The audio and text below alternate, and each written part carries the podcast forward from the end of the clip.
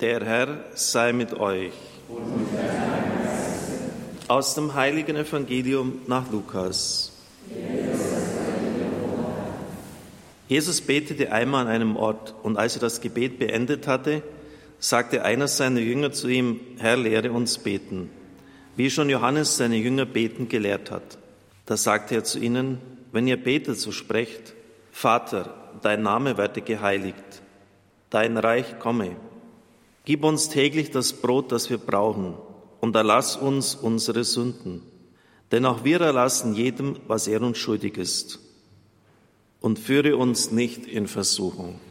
Evangelium unseres Herrn Jesus Christus. Liebe Exerzitienteilnehmer, liebe Gottesdienstteilnehmer, alle, die Sie jetzt zugeschaltet sind, wir hören, dass Jesus die Apostel das Vater unser lehrt. Es wird in den Evangelien nichts über das Gebet der Apostel berichtet. Es hängt sicherlich damit zusammen, dass die Jünger wie alle frommen Juden eben nicht gewohnt sind, persönliche Gebete zu verrichten oder geschweige sie denn aufzuschreiben. Das persönliche Gebet war nicht üblich und ist auch bis heute eigentlich nicht so verbreitet im Judentum. Denn die Gebete sind liturgisch festgelegt. Liturgie im Judentum ist Hausliturgie und am Sabbat trifft man sich in der Synagoge zum Sabbatgottesdienst. Da wird das Wort, besonders die Propheten, gelesen, dazu wird gepredigt, dazu wird sich ausgetauscht, es wird gebetet und gesungen, das gleicht einem Wortgottesdienst bei uns. Aber die liturgischen Gebete sind darüber hinaus in der Hausliturgie, in der Familie üblich. Und das hat so einen breiten Raum, da ist die Mentalität, man braucht darüber hinaus keine persönlichen Gebete, weil Gott wird immer und immer wieder angesprochen in den festgeschriebenen Gebeten der einzelnen Tage, vor allen Dingen der Festtage und dem Schabbat. Selbst im Christentum war es anfangs nicht üblich, die persönlichen Gebete zu sprechen. In der Orthodoxie ist es bis heute schwierig, ich sage mal, Gebetsgruppen einzurichten und die Menschen einzuladen, persönliche Gebete zu sprechen, weil die Gebete liturgisch festgelegt werden. Liturgie auch in der orthodoxen Kirche hat einen ganz anderen Stellenwert und einen viel breiteren Raum als bei uns. Die Messfeier kann da Stunden dauern. Gefüllt mit vielen festgelegten Gebeten und selbst der heilige Benedikt hat äh, in seiner Ordensregel festgelegt, dass die, dass die äh, Mönche fünfmal am Tag zum Gebet in der Kirche zusammenkommen. Dieses Gebet besteht im Wesentlichen aus dem Zitieren der Psalmen. Aber das persönliche Gebet war auch von Benedikt ein bisschen skeptisch beäugt, weil man weiß ja nicht, in welche Richtung die einzelnen Gedanken beim Gebet der Mönche dann äh, gerichtet werden. Also es hat schon auch Tradition, dass das persönliche Gebet eigentlich gar nicht so sehr gefördert wurde und wird.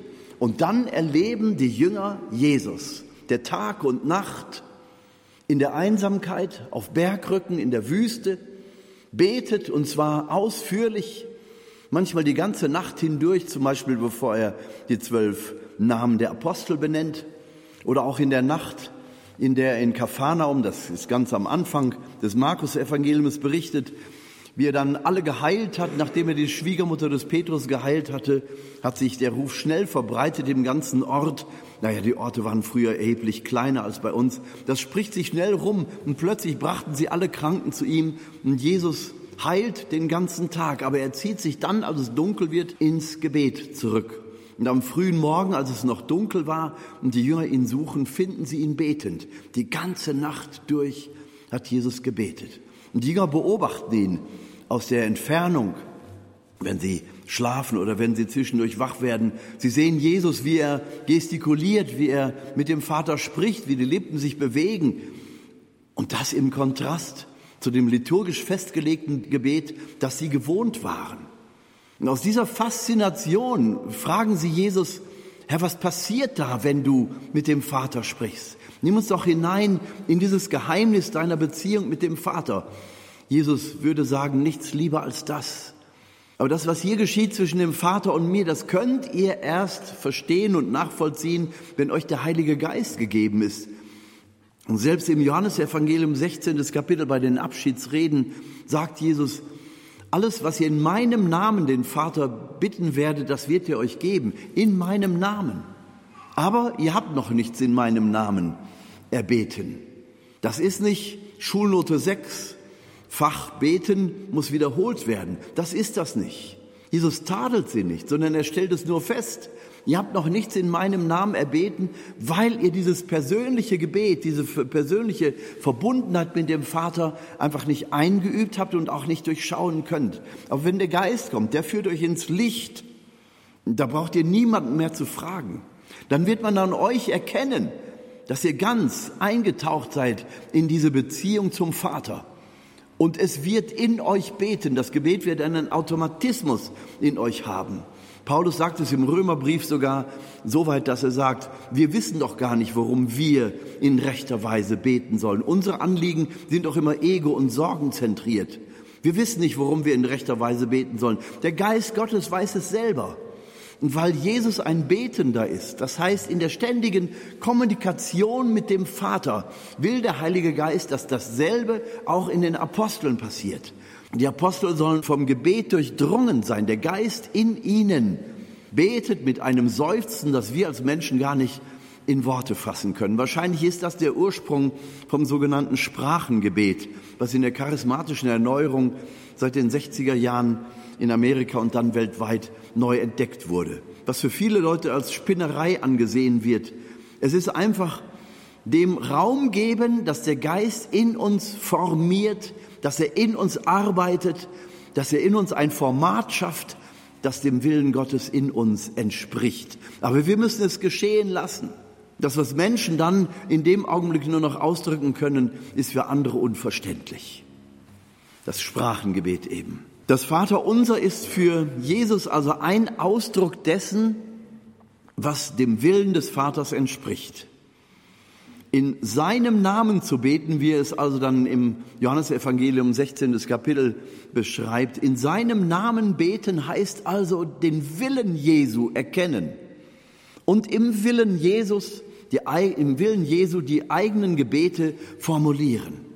Das Gebet, das wir sprechen sollen, das persönliche Gebet, soll also dann nicht irgendwie frei flottieren. Ich bete jetzt für dies, für das, möglicherweise für die Waschkraft des weißen Riesen oder irgendetwas Persönliches.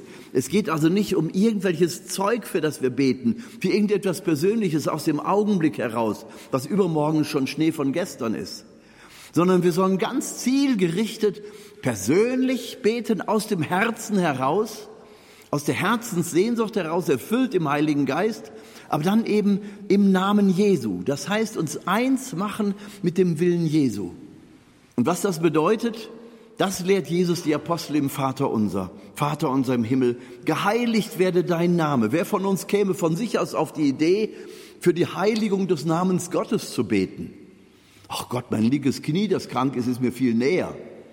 Dass der Name Gottes geheiligt wird, das entspricht dem zentralen Willen Jesu. In seinem Namen beten heißt also erst einmal Gott den Vater loben und preisen, bevor ich den Mund aufmache für irgendein anderes Anliegen.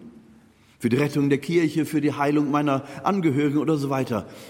All diese Dinge kommen viel später. Euch soll es um das Reich Gottes gehen, sagt Jesus. Alles andere wird euch zugegeben werden. Für alles andere sorge ich. Alles andere meint den ganz, die ganzen Belange unseres Lebens hier auf der Erde.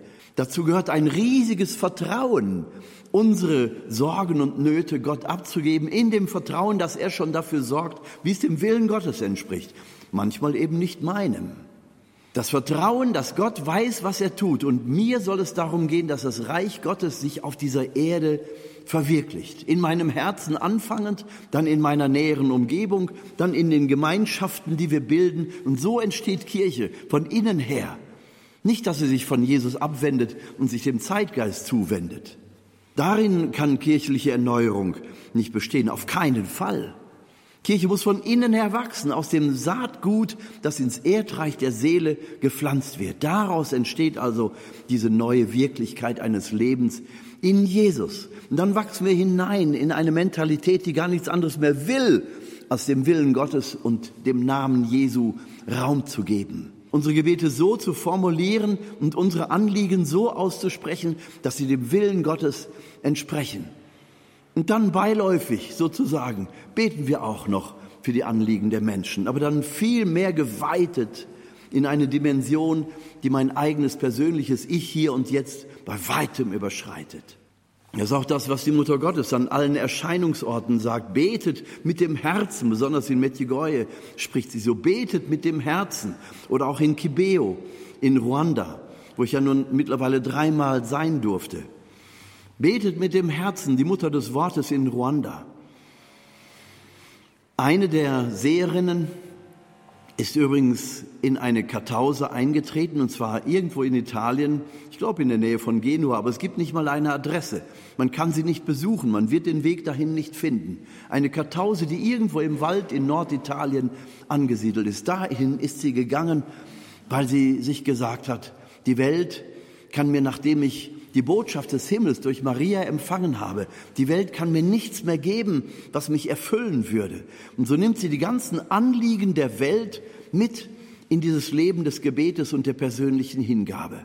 Heute am Gedenktag des heiligen Bruno ist dieser Gedanke sicherlich auch mal wert, erwähnt zu werden. Sie ist abgetaucht aus der Welt. Niemand weiß, ob sie überhaupt noch lebt. Aber wenn sie lebt, wird sie die Anliegen der ganzen Welt vor Gott tragen. Denn die Mutter Gottes hat gesagt, wenn die Welt sich nicht bekehrt, wird in der ganzen Welt das geschehen, was in Ruanda geschehen wird. Und sie meint natürlich den Genozid, der von 1981 an vorhergesagt wurde.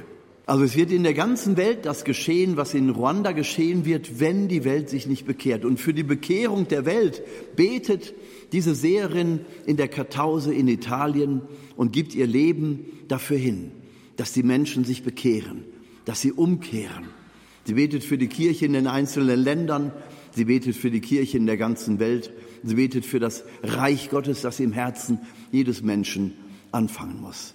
Eine weitere Seherin, die Marie Claire, hat geheiratet nach den Erscheinungen, hatte Kinder und die ganze Familie ist im Genozid umgebracht worden.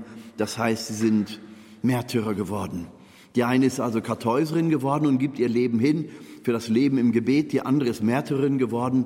Und die dritte, Nathalie, mit der ich auch persönlich im Kontakt stehe, sie hat mir jetzt auch noch wieder geschrieben. Wir stehen also im persönlichen Austausch. Sie hat von der Mutter Gottes gesagt bekommen, du wirst in Kibeo bleiben. Du wirst Zeugin dafür sein, dass ich hier zu den Menschen gesprochen habe. Und Nathalie ist tatsächlich nie aus Kibeo weggegangen, nur zu der Zeit, als in Kibeo, dem Wallfahrtsort, 20.000 Menschen umgebracht worden sind, dann wurde es also zu gefährlich. Man hat sie in Sicherheit gebracht, aber unmittelbar nachher ist sie wieder dorthin gegangen, in diese blutgetränkte Erde an diesem Erscheinungsort. Es ist schon dramatisch, wenn man sich das Ganze vor Augen führt, aber sie soll stellvertretend für das, was die Mutter Gottes da der Welt verkündet hat, da sein und die Fragen der Menschen beantworten. Sie lebt auch zurückgezogen in der Einsamkeit der Eremitage. Sie hat nicht geheiratet, ist in dem Internat wohnen geblieben, wohnt auch heute noch im Bereich der Schülerinnen, die dort unterrichtet werden, mittlerweile in den 50ern angekommen. Eine Frau, die ganz in der Demut lebt und die Zeugin dafür ist, dass die Mutter des Wortes dort ihren Segen der ganzen Welt zusagt und die Menschen liebevoll aufruft, geht vor Gott in die Knie und betet Gott an, damit ihr wirklich in diesen, in diesen Segenskreis der, der Rettung hineingeführt werdet. Denn alles, was die Menschen aus Eigenwillen tun, hat keine Chance vor Gott. Also das alles klingt mit, wenn wir hören, wie Jesus seine Jünger beten lehrt. Er will, dass sie persönlich beten lernen, aber er gibt ihnen dabei eben auch einen Text, der aber weit entfernt ist, die eigenen Belange in den Mittelpunkt zu stellen, sondern wirklich dem Raum zu geben, was dem Willen Gottes entspricht dass der Name Gottes geehrt werde, vor allem, vor allem und in jeder Situation, selbst wenn du auf dem Kreuzweg deines Lebens angekommen bist, gib Gott die Ehre über alles. Und dann bete, dass sein Reich Wirklichkeit wird, dass es in dir anfange, heute, hier und jetzt. Dann such dir die Menschen, die diese Sehnsucht auch im Herzen haben, und dann fang an. Bilde diese Oasen, die Kirche von innen her, wie die Zellen einen Leib beleben. Amen.